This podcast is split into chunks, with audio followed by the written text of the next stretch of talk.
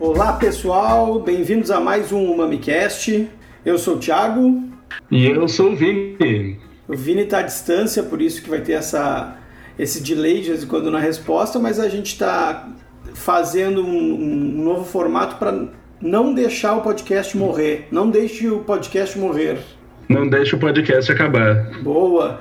A Natália não está com a gente hoje, porque ela está estudando porque a gente deu essa, essa pausa aí nos podcasts exatamente para esse final de ano para dar uma concentrada no, no, WST Diploma, que é um curso porrada aí que a gente está uh, ah, estudando pra caramba. Fala um pouco aí, Vini Boy.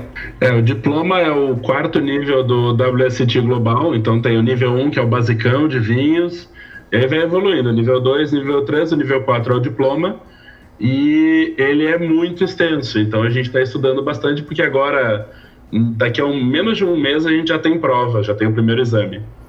E então, para quem não nos segue, a gente está nas redes sociais, entra lá o mamimeg.com.br. Vini Mirago no Instagram, é só seguir, a gente sempre posta informações, mandem dúvidas, questões, ideias de podcast, a gente vai desenvolvendo. Maravilha, então a gente vai fazer hoje um podcast uh, que é uma maneira da gente já estudar também, porque senão a gente vai ficar protelando aí, é, é a lei de ficar sempre deixando para a última hora, então já, a gente já consegue estudar e fazer um podcast unir as duas coisas, né, Vini Boy? Então hoje a gente vai fazer o uh, viticultura. Vamos nessa, né, Vini? Vamos embora, vamos embora. Vamos estudar e vamos compartilhar esse conhecimento. Bora lá. Então o que, que a gente vai começar falando? Sobre o que, meu? Principal. Então o principal é que antes do vinho ser vinho, ele é uva, e antes da uva ser uva, ele é o fruto da videira. Então vamos começar falando da videira, que é a base de tudo, daí a gente desenvolve. Maravilha. É, eu, inclusive, acho que esse não vai ser um podcast, não ia ser um podcast eterno, mas uma série de podcasts. Boa, vamos lá. Vamos, vamos, vamos que vamos, que a galera tá sedenta por informação.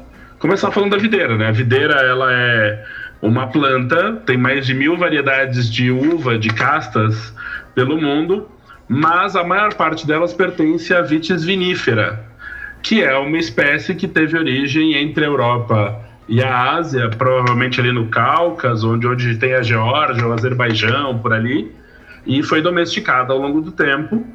Existem outros tipos de vites no mundo, como vitis labrusca, ripária, rupestres, berlandieri, mas a mais importante é a vitis vinífera. Então tá, então ela é uma, uma trepadeira, né? É, ela, é, ela tem um comportamento de trepadela, ela pode subir em outras plantas para poder se sustentar. Ela tem uma estrutura especializada para se sustentar e ir subindo para ir buscar luz, onde tem muito sombreamento e tudo mais. Maravilson, então. Então, a videira, ela tem quatro seções principais. Então, a gente tem as, os brotos principais de cada ano, porque ela vai ser podada anualmente. Tem madeira de um ano, que é a madeira que vai ser usada de produção, que é onde a gente vai ter os galhos e tudo mais. Tem a madeira permanente, que é o tronco, essencialmente, e as raízes. Então, essa essa estrutura da videira toda é o que vai nos permitir puxar nutrientes do solo, uh, reservar nutrientes durante o inverno, lançar brotos, galhos e etc. e formar os cachos para a gente poder colher e fazer o vinho.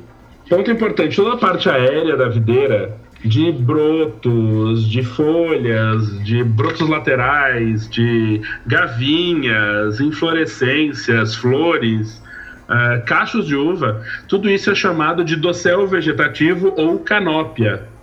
Então, o pessoal que está fazendo uh, eh, WST nível 3 já ouviu falar da bendita da canópia, que é a parte aérea da videira que a gente precisa cuidar bastante durante o processo. A gente tem uh, os brotos da videira, que vão formar galhos né, ao longo do ano e que vão uh, ter todas as outras estruturas, como gavinhas, inflorescências, folhas, uh, cachos e tudo mais. Entre cada parte da videira, do galho, a gente vai ter o que a gente chama de nós, então a gente tem os entrenós, que é a parte do galho entre cada nó, e tem os nós no meio. Essa madeira, quando termina o verão, vai lignificar, ela vai secar, vai ficar rígida, amarronzada, e aí ela vai se chamar, uh, ela é uma vara ou ela vai se chamar um sarmento se ela é cortada e tudo mais. E aí ela vai ser usada ou para, se a gente deixa na videira, para gerar mais galhos e folhas no ano seguinte, se a gente cortar ela é material que vai para fora da videira, porque ela pode ter doenças e tudo mais. Então a gente tem que gerenciar essa, essa parte aérea inteira, mas a gente tem o, uma vara ou o tronco principal do qual vão sair esses brotos que vão virar galhos, que vão virar varas e por aí vai. Dentro de cada galho da videira, a gente vai ter gemas. Gemas são partes que ficam geralmente nos entrenós, é, da onde saem as folhas, onde saem as inflorescências. Então a gema é uma estrutura que tem ali dentro todo o necessário para dar origem a galhos, folhas, cachos. Então as gemas são extremamente importantes porque enquanto o inverno está rolando, elas estão em dormência, mas quando a primavera começa, elas vão brotar. E a partir da brotação que eu tenho todo o ciclo vegetativo da videira. Então a gente precisa ter gemas saudáveis ao longo do ano para dar bons frutos na época que a gente precisar ter uvas e etc. Uma outra estrutura importante da videira são as gavinhas. Gavinhas é aquela parte que é, não é folha, não é cacho, não é galho, não é inflorescência. Ela parece uma minhoquinha, uma cobrinha que sai do, do galho da videira, que vai se prendendo nos fios ou nas plantas. A gavinha é uma brotação que serve para dar estrutura para a videira, para suportar a videira quando ela vai se vai subir em outras plantas e etc. Uma das partes mais importantes é a folha. Sem a folha, a gente não tem fotossíntese. E sem a folha, a gente não tem boa parte da respiração e da transpiração da videira. Embaixo da folha da videira, a gente tem poros, que são os estômatos, que vão se abrir e causar difusão de água, vão permitir gás carbônico entrar e sair. Então, tudo isso é importante. Então, a folha é uma das estruturas mais importantes Uh, disse que a gente tem que ter mais ou menos 20 folhas, o um mínimo de 20 folhas para amadurecer cada cacho de uva. Então, isso é um, é um, fato importante, mas em casos de estresse, por exemplo, a folha da videira pode fechar esses estômatos, esses poros, e isso pode impedir o amadurecimento da, da videira, da, do cacho de uva, no caso. A gente tem as inflorescências, as inflorescências são cachos com várias, com várias flores e que vão virar cachos de uva depois. E quando eles viram cachos, nós temos os cachos da uva que vão amadurecer para a gente poder fazer o vinho.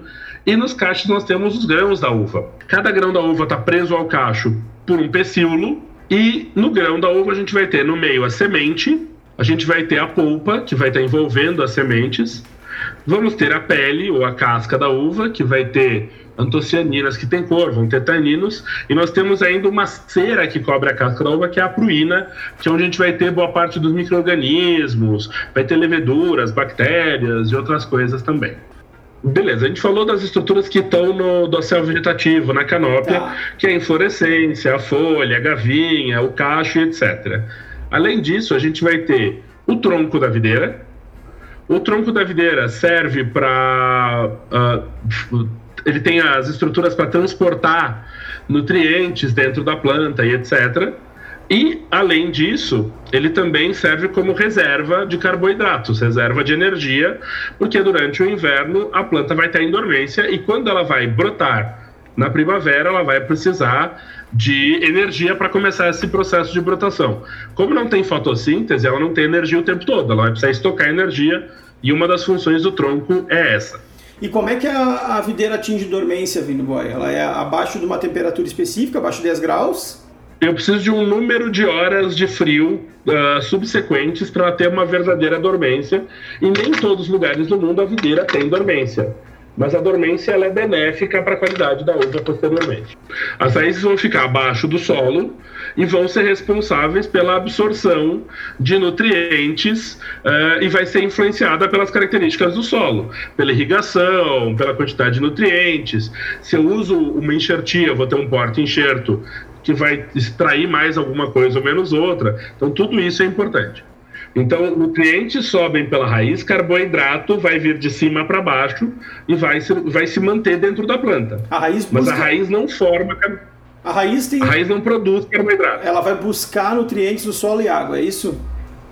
Exatamente. Vai levar isso para cima, vai subir ela. Exato. O tronco vai ser simplesmente uma matéria de condução. E, e de reserva. E de reserva. E aí depois a gente vai ter na canopia, a gente vai ter uh, os galhos, a inflorescência, os nós, a gema, a flor, folha, tendrils, que é lá as gavinhas. Então todo o restante do complexo é para fazer essa frutificação que vai acabar gerando a nossa fruta, né? Exatamente. E é por causa das folhas que a gente vai ter carboidratos circulando pela planta. Porque as folhas vão pegar, uh, gás, vão pegar gás carbônico, vão transformar em carboidrato, transformar em energia que vai virar açúcar para as uh, frutas, para as uvas, e são responsáveis por esse processo. Então, o, a planta vai usar os nutrientes que a raiz pegou, pela fotossíntese com o gás carbônico, vai fazer carboidratos. Então, beleza. Uh, qual é mais ou menos a profundidade de uma raiz no solo? Assim? Tem um nível mínimo? Se estipula? O que, que tu acha? Não tem nível mínimo, mas geralmente elas vão estar a 50 centímetros da parte superior do solo e elas podem chegar até 4 metros, 6 metros dentro do solo, dependendo do tipo de solo que tem. Ela vai cavocar então, para onde... ela vai cavocar para buscar nutriente e água. Ela vai cavocar para buscar nutriente e água para a videira. Só que dependendo do lugar, se eu tenho irrigação, oferta de irrigação, como esse nutriente, essa água está vindo de cima, ela não precisa cavocar tanto. Perfeito. Então, ela pode cavocar se não tem muito disponível. Se tem disponível mais em cima, ela pode não cavocar tanto. Isso vai interferir de alguma maneira na qualidade do vinho ou isso é diferente? Uh, de novo, tudo no processo interfere na qualidade do vinho eventualmente. Uh, uma, um sistema radicular que não está muito profundo, num ano que eu não consigo irrigar por falta de água, por exemplo, porque o custo da água é muito alto, uh, a raiz não vai estar tá tão profunda e ela vai ter dificuldade em conseguir água e nutriente do solo. Pode morrer. Pode morrer. Só que, e pode, se não morrer, pode gerar uma colheita muito ruim, muito limitada. Só que ao mesmo tempo, se você tem um sistema radicular muito bem desenvolvido e etc., tem uma seca muito grande, você também vai ter problema, porque se o solo não retém água suficiente, nem nutrientes suficientes. Então é, é tudo na viticultura é um balanço, é um equilíbrio. A planta vai tentar se virar sozinha, mas a gente vai tentar ajudar quando pode. Mas a, a máxima aquela de que a videira precisa sofrer para desempenhar um bom serviço é real? Uh, ela é limitada, na melhor das, das acepções. A videira não precisa sofrer. Se eu quero produzir grande volume de uva para fazer um monte de vinho barato, a videira não precisa sofrer muito. Só que a videira, sofrendo algum estresse, tende a produzir uvas de melhor qualidade para vinhos de alta gama. Mas daí a videira precisar sofrer, não. Até porque se o estresse for grande demais, a videira morre. Então, o que a videira precisa ter é um estresse gerenciado. É, botar ela pra... é isso que precisa acontecer. É botar ela para dormir, é um mata-leão nela. É, ou uma série de pequenos estresses. Não é nem botar ela para dormir. Se ela, tá, se ela botou para dormir, o estresse é muito grande. É, é uma série de pequenos estresses. Tá. Quais é que os... nem a gente estudando para o diploma. Tá. Uh, se a gente está muito longe da prova, a gente não estuda muito. Mas sabendo que a prova está logo ali, a gente se puxa, estuda e grava podcast. Boa. Então são pequenos estresses que ajudam a planta a desenvolver melhor. Tá, então são os pequenos estresses que tu pode citar pra gente. Uh, o principal estresse é um pouco de estresse hídrico em alguns pontos da, do desenvolvimento. É não ter excesso de nutriente nem de matéria orgânica no solo. Porque se eu, tendo, se eu tenho muito ou excesso de matéria orgânica e nutrientes no solo, eu tendo a ter um ciclo apenas vegetativo e não de frutificação.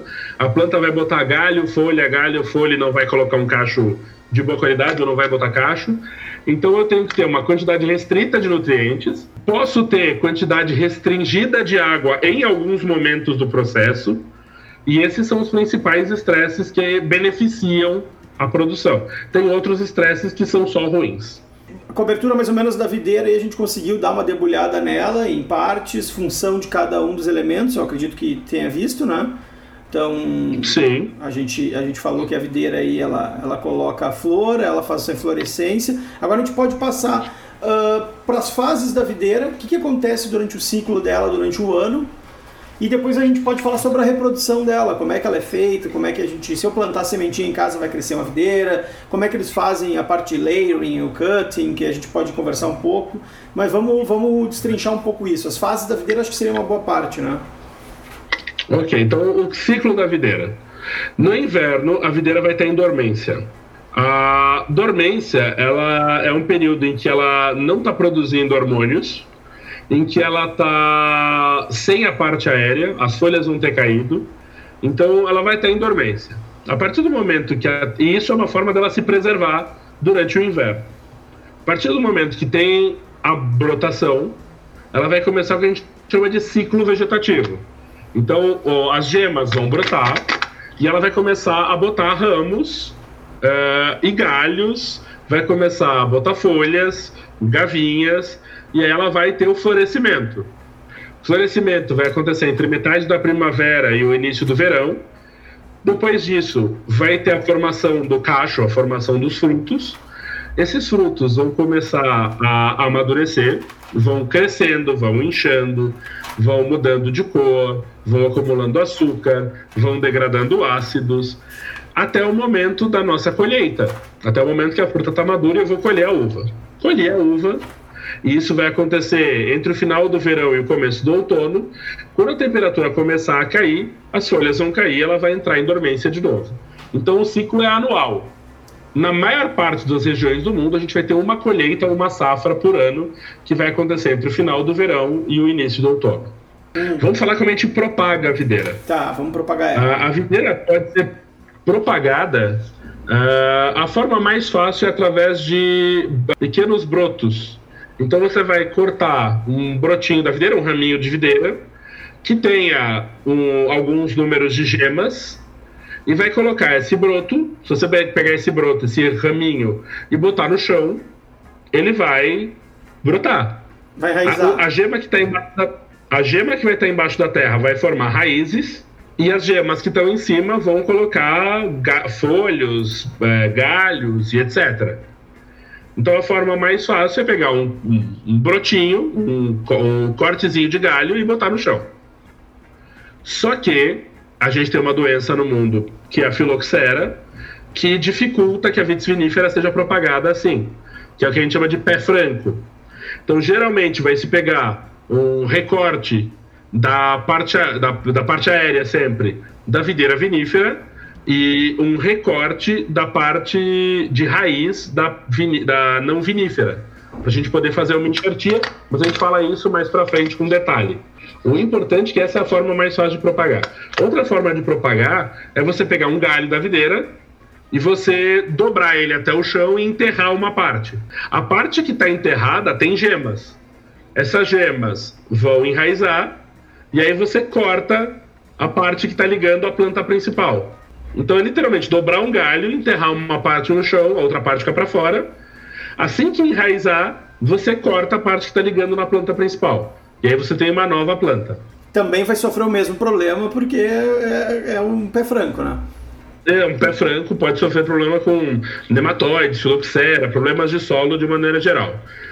Uh, outra forma de fazer isso, que dá mais trabalho, é quando você pega uma semente da videira e planta. O problema da propagação por semente é que demora muito tempo até você ter frutificação. Mas essa é a forma que é usada para criar novas variedades você vai fazer um cruzamento, uma polinização cruzada entre duas flores de variedades diferentes. As sementes que se formar, você vai plantar no solo, esperar crescer, e a planta vai ser filha das outras duas plantas que é, originais dali. Mas outra característica, não vai ter nada a ver com o que tu plantou. Não, não vai ter nada a ver com o que tu assim, não vai ter nada a ver com a planta original. Perfeito. Porque como eu tenho uma polin... porque assim, a flor da videira se autopoliniza. Assim que ela se autopoliniza, eu tenho a mesma variedade ali. A partir do momento que eu peguei pólen de uma outra variedade polinizei uma flor, a semente que vai formar, o cacho que vai formar, a semente principalmente, é de uma outra planta. E aí é uma planta completamente nova, porque eu estou cruzando materiais genéticos. Quando eu autopolinizo, eu tenho o mesmo material genético. Quando eu faço uma polinização cruzada, eu tenho um novo material genético. A forma mais utilizada, então, é o enxerto, né? É tu comprar uma, uma muda que é a vitis vinífera, em cima, e a, a parte, parte aérea e a, e a, parte do cavalo, a parte do suporte a raiz é, é uma é, americana. Labrusca, ripária. Perfeito. Berlandier, por aí vai. Que daí ela vai conseguir se defender dos principais problemas e mesmo assim vai gerar fruto que é de uma vinífera. Exatamente. Outra coisa que eu posso fazer, eu posso pegar, por exemplo, ah, eu tenho ali no meu terreno, uh, vamos dizer, uma, uma, uma, planta que ela é bem resistente a esse tipo de doença. Eu posso cortar metade do tronco e enfiar uma nova modalidade em cima, né, que é o grafting, né? Eu posso fazer enxertia, uh, que a gente chama de enxertia de mesa, em que eu vou pegar um, um recorte da, da parte não vinífera, um recorte da parte vinífera, e vou fazer isso dentro de uma sala e posso fazer enxertia de campo, quando eu já tenho um sistema radicular desenvolvido, e aí eu vou pegar a parte aérea da videira que eu quero implantar e vou fazer essa enxertia no campo, na raiz que já está estabelecida. Geralmente, quando você compra uma muda pronta já enxertada, ela já vem com a enxertia feita na mesa. Até porque enxertia de campo é mais cara e dá mais trabalho. Então, se o cara, se, se hoje o cara falar o seguinte, ó, parem de. Eu quero mudar todo meu a minha plantação de Malbec para Pinot Noir. Eu posso mudar? Eu posso ou arrancar todas as plantas e plantar de novo, ou eu posso tirar a parte aérea do Malbec e fazer enxertar o Pinot Noir no lugar do Malbec, usando o mesmo sistema radicular. E, essa, e esse sistema, ele vai, ele... em quanto tempo ele vai me gerar fruta e já vinificar alguma coisa? Ah, é, é, mais rápido, assim, vai demorar um pouco para desenvolver a parte aérea, mas em dois anos já começa a ter frutos, já começa a ter alguma coisa em cima. O problema é, o porta-enxerto que você colocou anteriormente não era para Pinot Noir, Sim. era para Malbec. Então, talvez você não queira produzir o mesmo nível de qualidade, ou os, as, os requerimentos da planta que está em cima vão ser diferentes. Então é uma, é uma matemática que o produtor vai ter que fazer. Perfeito. Seguindo, uh, então voltando para o ciclo da videira. A gente tem o período de dormência. Vamos começar. Que aqui no hemisfério sul, geralmente começa ali em maio e vai até setembro. No hemisfério norte é de novembro a março, que é o período do inverno, final do finalzinho do outono, inverno até o comecinho da primavera. Na, no inverno, para ter a dormência verdadeira, a temperatura média do ar vai estar abaixo dos 10 graus Celsius. Então, abaixo dos 10 graus Celsius, a videira tende a entrar em dormência. É, e ela fica em dormência até a temperatura subir acima dos 10 graus Celsius e começar a brotação. Só que não adianta um dia acima de 10 graus. Eu preciso de alguns dias acima dos 10 graus para ela voltar a produzir, ter fotossíntese, etc. É um período em que a gente não vai fazer muita coisa com a videira. Ela vai estar ali em dormência, você vai deixar ela lá dormindo Uh, só que tem alguns perigos. Abaixo de menos 15 graus, e aí eu estou falando de 15 graus negativos, a videira pode ser sofrer dano, até morrer. Uh, temperaturas abaixo de 20, menos 25 vão matar a maior parte das variedades. Então tem variedades mais resistentes, tem variedades menos resistentes, mas uh, temperaturas muito baixas podem causar congelamento da planta e a planta pode morrer. Aí eu vou usar algumas técnicas para proteger essa planta nesses casos. Pode botar uma mantinha nela. Isso, um cachecolzinho para proteger do frio extremo. Outro problema que pode acontecer nesse período é temperatura acima dos 10 graus. O inverno não é muito frio. Uh, eu estou por volta de entre 10 e 15 graus e etc. A planta entende, opa, não está tão frio, vou brotar. E aí, se der um friozão, se der uh, uma geada, por exemplo, pode queimar os brotos, pode queimar as gemas, aí é um problema. Então, frio demais é, em excesso é ruim, frio de menos também é ruim. Então, tem que ter frio nessa época de dormência, mas não muito e nem tão pouco assim. Depois disso, a gente tem a brotação, que é o início da primavera ali. Então, a gente vai ter setembro, outubro no hemisfério sul, março, abril no hemisfério norte. Ah, na brotação, as gemas que estavam dormentes vão inchar e vão se abrir, e aí a gente vai começar a ter. Uh, vai começar a emergir ali folha, galho uh, e essas estruturas da parte aérea da videira. Para que isso aconteça, a gente tem que ter uma temperatura média do ar e do solo acima dos 10 graus Celsius. Uh, só que nessa época a gente tem algumas, alguns problemas que são uh, geada, Uma geada, por exemplo, primaveril tardia, vai queimar esses brotos novos, e isso é problema, porque a videira pode até rebrotar, mas os brotos que vão vir depois são mais fracos. Porque, lembrando, a energia que a videira usa para brotar está na madeira permanente que ela tem, no tronco que ela tem. E, e se ela não tem folha, ela não está produzindo energia, não está produzindo carboidrato. Está contando com a energia que estava estocada da estação anterior. Solos muito frios também vão adiar essa brotação, o que pode ser um problema e pode gerar uma brotação desuniforme na videira. E aí a gente tem variedades de uva que tem brotação precoce, então tem variedades que brotam mais cedo, e tem castas que têm brotação tardia. Então, por exemplo, uh, videiras como Chardonnay, Pinot Noir, Merlot, Grenache têm uma brotação precoce. Sauvignon Blanc, Cabernet Sauvignon, Syrah tem uma brotação tardia. Então, uh, videiras que brotam mais tarde têm menos risco com geada tardia. Videiras que brotam mais cedo têm mais risco com geada tardia. E se tratando de clima, ainda está cada vez mais louco, né? Fica cada vez mais difícil cultivar uma variedade que nem a Pinot Noir, que nem a gente estava conversando aí, com a Grenache e tal. Exato, e não quer dizer que ela seja de brotação precoce, que ela tenha amadurecimento precoce. Sim. Ela pode brotar cedo e amadurecer tarde, levar tempo para amadurecer. A Grenache é um bom exemplo, ela brota cedo, mas ela demora para maturar. Ela acorda cedo, mas tem preguiça. Exatamente, tem preguiça para se desenvolver. Depois da brotação, a gente vai ter uh, o desenvolvimento de galhos, brotos e folhas. Nesse caso, vai, vão ser usadas as reservas de carboidratos para esse desenvolvimento. Precisa de calor, luz de sol, nutrientes, água, porque a partir do momento que a gente começa a ter folhas, a gente começa a ter fotossíntese. Aí a planta começa a ter mais facilidade para poder formar as inflorescências depois. Então, essa é uma fase de crescimento vegetativo da videira.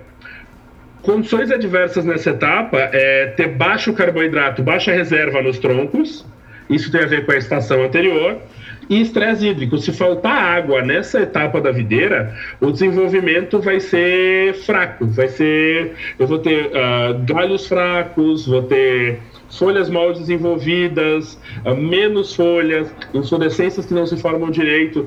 Então, é preciso ter uma quantidade de água e nutrientes nos solos para poder gerar boas folhas, bons galhos nessa etapa. Então, com a, as folhas formadas, os galhos formados, a, a parte vegetativa da planta desenvolvida, já está fazendo fotossíntese, o tempo está favorecendo, ela vai florescer.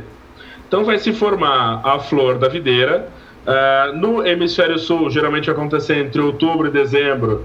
Uh, no hemisfério norte, ali por entre abril e junho, vai acontecer essa floração. E a inflorescência ela vai ter várias flores e essas flores vão se autopolinizar, contando que a, as condições sejam favoráveis. Então a gente precisa de uma certa insolação, a gente precisa de temperaturas que não estejam muito baixas, para isso favorecer a floração da videira. Depois da floração, se as condições são favoráveis, a gente vai ter a frutificação. Então a flor se autopolinizou e vai formar os frutos.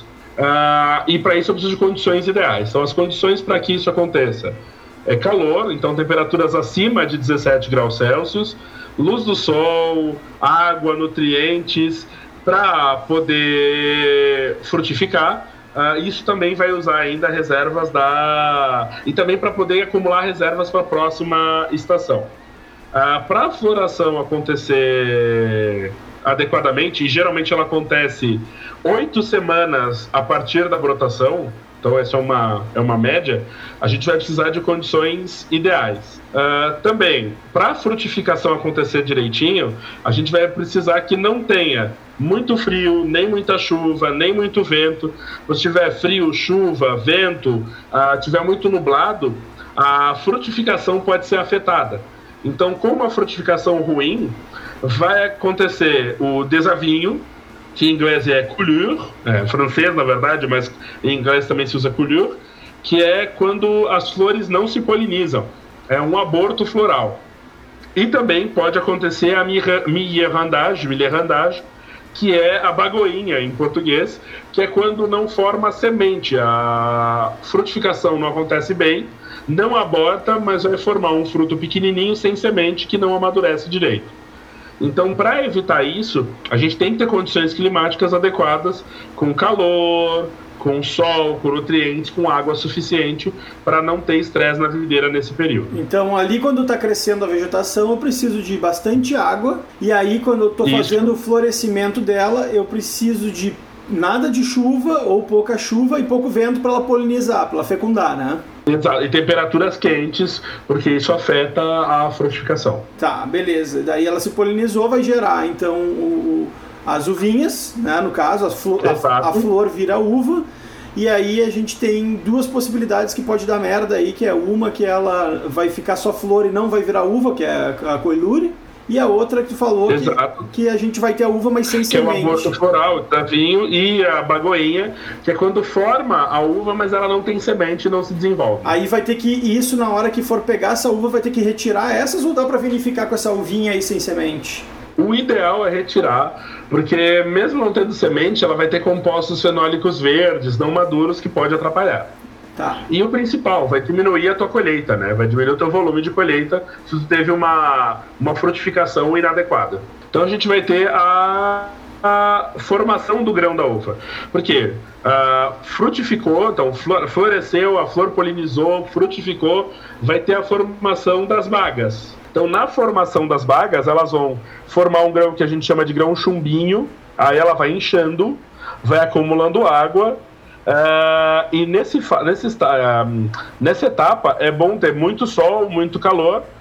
Algum estresse hídrico, algum estresse de água pode ser importante nessa fase, mas se tiver água e nutriente demais, ao invés da frutificação, ao invés de formar um cacho bom, a planta vai, de, vai desviar as reservas dela, a energia, para formar galho e folha. E aí a parte verde da planta vai estar tá muito grande e o fruto não vai ser bom. Também, se tiver muita, muito sombreamento na, nas uvas, elas não vão se desenvolver direito. Climas muito frios ou muito quentes também vão dar problema. Então é preciso um clima relativamente estável nessa, nessa etapa para formar bem os grãos. Esses grãos vão inchar e vão aumentar até o ponto que a gente chama de verraison ou pintor da uva. No Verraison, é, no pintor, que é quando a uva muda de cor. As uvas brancas vão sair de um verde mais escuro e grãos mais firmes, durinhos. O grão vai ficar mais mole, a película vai ficar mais mole e a pele vai ficar mais transparente, mais translúcida. A uva tinta vai sair desse verde firmezinho para começar a ganhar cor, por isso o nome pintor, e vai ficando com a cor tinta e o grão também vai ficando mais macio. Então, no Verraison, é um dos pontos principais da maturação da uva, que é quando ela começa a acumular açúcares. E aí eu preciso das mesmas condições: luz do sol, calor e algum estresse hídrico para acumular mais açúcar nessas uvas. A partir do momento que teve o pintor, que teve o Verraison, é o amadurecimento. Fotossíntese vai ser otimizada com temperaturas entre 18 e 33 graus e com luz do sol que está pelo menos um terço de sol máximo. Então eu posso ter um clima parcialmente nublado e ter um monte de fotossíntese, mas se eu tenho uh, um clima muito nublado, pouca luz do sol chegando nas folhas, eu vou ter pouca fotossíntese. Então eu preciso de calor e preciso de luz do sol para poder amadurecer esses grãos. O que, que vai acontecer com a uva durante esse processo aí, Vini? Durante esse processo vai ter o acúmulo de açúcares por causa da fotossíntese. E na acidez da uva, o ácido tartárico, que é o principal ácido da uva, vai se manter relativamente estável. Mas a concentração dele tende a diminuir uh, por diluição, porque está vindo água para dentro do grão. O ácido málico pode ser usado na respiração da videira, então ele tende a a, a diminuir em, em temperaturas mais quentes. Lugares mais quentes, a taxa de respiração vai ser maior e aí, nesse caso, vai degradar mais ácido málico. Em climas frios, a respiração vai ser menor e eu tendo a manter mais ácido málico na videira. Então, em resumo, é Também. aumenta o açúcar e diminui a acidez. Exatamente, aumenta o açúcar, diminui a acidez. Temperaturas médias acima de 21 graus no final mês de amadurecimento pode levar a uma perda muito rápida de acidez e um aumento no pH. Enquanto temperaturas abaixo de 15 graus no último mês de amadurecimento pode reduzir a perda de ácido demais e aí eu vou ter um pH muito baixo e uma acidez muito alta no meu mosto. Então, a temperatura no último mês de amadurecimento não pode ser nem muito alta, porque eu vou ter falta de acidez no vinho depois, nem muito baixa, que eu vou ter excesso de acidez no meu vinho depois. É tudo é equilíbrio, né, na questão da uva, porque ou tu vai ter muita acidez, ou tu vai, tá, vai colher ele meio verde ainda o fruto, ou tu vai tirar muito açúcar, então tem que ter uma, uma, uma medição boa em tudo. Como é que se consegue uh, ter essa noção? Como é que o cara que está fazendo a vindima lá, o cara que está fazendo a colheita, ele vai saber isso? Indo no vinhedo, provando as uvas, fazendo análise de laboratório. Uh, também tem pontos importantes nessa fase com relação a, a aromas e sabores. As metoxipirazinas, por exemplo, que vão dar os aromas herbáceos, vegetais para algumas variedades, vão ser degradadas durante a maturação da uva. Também, cada casta vai desenvolver diferentes compostos aromáticos e isso tem a ver com alguns climas. Então, por exemplo, o Chardonnay tende a desenvolver aromas mais verdes, mais cítricos em climas mais frios e aromas tropicais em climas mais quentes. Então, de maneira geral, as uvas vão desenvolver aromas mais maduros em climas uh, mais quentes e aromas mais verdes em climas mais frios ou menos ensolarados. Uh, e isso é bem importante. Tu falou, Também, tu falou ali da metoxipirazina, né, que é o, vamos dizer, é o, é o, cheiro, o sabor de pimentão verde, né? Um deles. É, é um dos aromas, sabores que ele dá é o de pimentão tá, verde. Então quando a gente pega alguma coisa com muito pimentão, assim, que tem aquela coisa de pimentão, a gente pode chegar a uma conclusão básica de que é ou uh, teve uma, uma mais exposição solar, ou foi colhido um pouquinho antes, como é que é isso? Ou é da própria da fruta mesmo? Não, o que eu posso concluir é que a maturação não foi completa. Tá. O que impediu que a maturação seja completa ou que seja uh, bem desenvolvida, aí pode ser uma série de coisas. Pode ser pouca luz na maturação, pode ser problema com água, pode ser temperatura fria. Aí tem vários fatores. O que dá para dizer é a metoxipirazina cai com temperaturas mais altas durante o amadurecimento. Frio e luz do sol limitada, muito sombreamento, muita nuvem, pode diminuir a taxa de degradação da metoxipirazina. Então eu posso concluir que o cheiro de pimentão ele seria uma falta. Depende. Quanto de cheiro de pimentão eu tenho no meu vinho? Mais do que o resto todo. Aí é falta, aí é problema. Agora, se eu tenho um vinho com uma baita de uma complexidade, com fruta madura, com floral, com um monte de outros aromas, e eu tenho uma notinha de pimentão, Algumas castas têm mais quantidade de metoxipirazinas do que outras. Uhum. A Cabernet Sauvignon, a Carmenera, a Sauvignon Blanc, a Cabernet Franc tem um monte de pirazina. Claro. Então, dizer que a presença de pirazina é falta é, é um exagero. Perfeito. Agora, o excesso de pirazina é falta. Como tudo, né? Quando for falar que só, te, só sente o carvalho também. Ele, é, ele não tem que ser só isso, né? Exatamente. É um, de novo, tudo é equilíbrio. Beleza. Outro ponto importante é que a partir da, do Verezon, a gente começa a ter uh, uh, acúmulo de taninos e de compostos de cor. Então, antocianas, uh, taninos, tudo isso vai aumentando a partir do momento que, que aconteceu o pintor da minha uva, principalmente nas uvas tintas. Então, em resumo, a duração da maturação vai depender de alguns fatores, como a casta, tem castas que maturam mais cedo, castas que maturam mais tarde, vai depender das condições climáticas, a maturação de açúcares é mais rápida em climas quentes e secos, mas climas muito quentes e muito secos podem causar murchamento da uva, pode inibir a, a, a, maturação pelo fechamento dos estômagos embaixo das folhas. Então a, a condição climática vai afetar. Uh, e também a maturação de açúcar, e ácidos não acontece na mesma taxa que a maturação de aromas e sabores. O manejo da videira e do vinhedo também vai afetar. Quando eu tenho mais carga para colher depois, eu tenho uma maturação menor, diluída. Se eu tenho sombreamento demais, eu tenho uma maturação menor. É, tudo isso é importante. E o tempo da colheita. O estilo que eu quero para o meu vinho vai influenciar na minha colheita. Se eu quero uma uva com alto nível de açúcar, acidez moderada, com alto nível de, de bons fenóis, polifenóis, taninos, antocianinas. Uh, o bom de aroma e sabor, eu vou precisar de uma maturação mais longa. Agora, se eu quero uma produção de volume, sem muito açúcar, de acidez alta, para poder fazer espumante, a minha maturação vai ser outra. Então eu tenho fatores humanos nessa decisão de maturação também. E existe uma coisa que pode acontecer se eu deixar essa uva no pé uh, depois que ela está madura, que é a sobrematuração. Para alguns estilos de vinhos doces, por exemplo, a sobrematuração é extremamente importante. Porque o açúcar aumenta, a acidez diminui, dependendo do jeito que eu faço isso. O perfil de aromas e sabores muda um pouquinho. Então, em alguns casos, eu quero uva sobremadura, às vezes até pacificada. E, mas na maior parte dos casos, isso não é desejável, porque vai tender a ter açúcar demais, acidez de menos e aromas às vezes sobremaduros, cozidos. Isso pode ser um problema. Tranquilo? Tranquilinho. Depois que eu colhi a uva, quando começa a esfriar, as folhas vão ficar alaranjadas, vão cair. O carboidrato que foi acumulado pela fotossíntese vai estar no do tronco e nos galhos que sobraram, e a videira vai entrar no período de dormência. Vai passar o inverno, quando virar, vier a primavera, vai brotar e vai produzir de novo. E esse é o ciclo da videira. Vini, faz um resumão pra gente aí então, para quem pegou o podcast, para ver se entendeu tudo sobre o ciclo da videira, o que, que a gente falou sobre, sobre ela nesse podcast. Então hoje a gente falou sobre as partes da videira.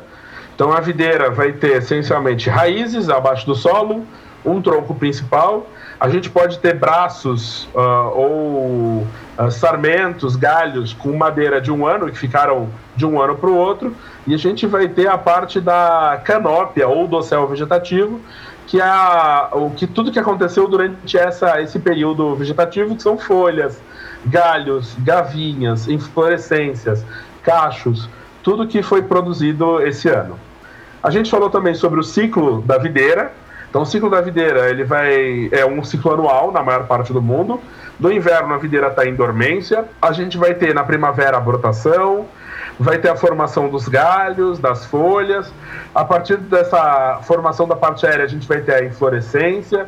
Formou a inflorescência, a gente vai ter a frutificação, então a flor da videira se autopoliniza, frutifica, formou o fruto, esse fruto vai amadurecendo, inchando, a gente vai ter o pintor o verezon, que é a parte onde vai se formar uh, taninos, vão se formar antocianinas, a uva começa a acumular açúcar, começa a diminuir os níveis de acidez, e essa é a maturação da uva. A uva está madura, a gente vai colher essa uva, ela pode sobre, uh, madurar em alguns casos. Quando a gente colheu a uva depois da maturação, a videira tende a entrar em dormência. Então, ela vai entrar em dormência, vai perder as folhas e o ciclo vai recomeçar. Uh, no próximo podcast a gente vai falar de condições gerais de clima, solo, nutrientes, vai dar uma revisada nesses aspectos, mas é importante conhecer as principais partes da videira e como é que é o ciclo dessa planta para entender os riscos que a gente vai ter em cada etapa desse processo e a, os requerimentos mínimos para que ela se desenvolva bem. Feito, Vini, valeuzão. Vamos seguindo nossos estudos porque não tá fácil. Quer indicar algum tá vinho para a galera? Quer indicar algum vinho? O que, que eu recomendo? Vamos indicar ah, vale a pena indicar Gaspari. Ah, a gente visitou nesse final de semana a Vinícola Guaspari, em Espírito Santo do Pinhal, interior de São Paulo. Vale muito a pena provar os vinhos da Guaspari. Os dois que mais me impressionaram foi o Pinot Noir, que hoje é o ícone deles, é o vinho mais caro que eles têm. Uh, tem nota primária, secundária e terciária. Uh, tem uma delicadeza, tanino fino, uh, muito agradável. E o Viognier, é, o Viognier é uma casta que é difícil conseguir uma maturação adequada, porque a maturação de aromas e sabores dela é muito tardia. Então ela costuma ter álcool muito alto, mas acidez muito baixa, tem até um desequilíbrio. O Viognier da Guaspari tem bom nível de acidez e é muito aromático. Lembra bastante perfume, fruta de caroço. Então é um Viognier com tem madeira, então tem algumas notas secundárias da madeira. Então é um Viognier muito legal.